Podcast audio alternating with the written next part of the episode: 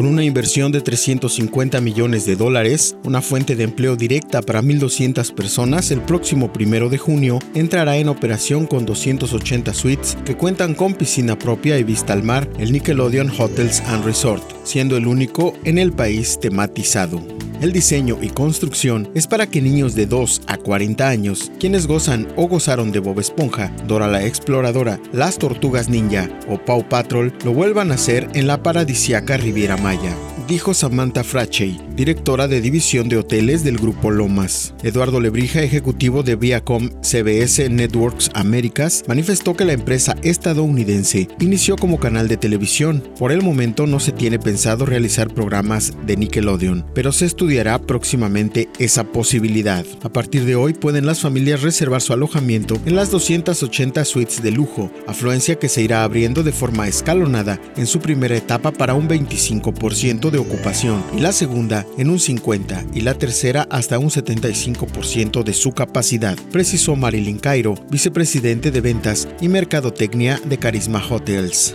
Todos los mencionados acompañaron de manera virtual a la presidente del Grupo Lomas, Dolores López Lira, quien expresó que la mejor manera de que el consorcio hotelero celebra sus 40 años de existencia es con la apertura de ese hotel y su parque acuático, el cual tendrá un costo aproximado de 45 dólares por noche.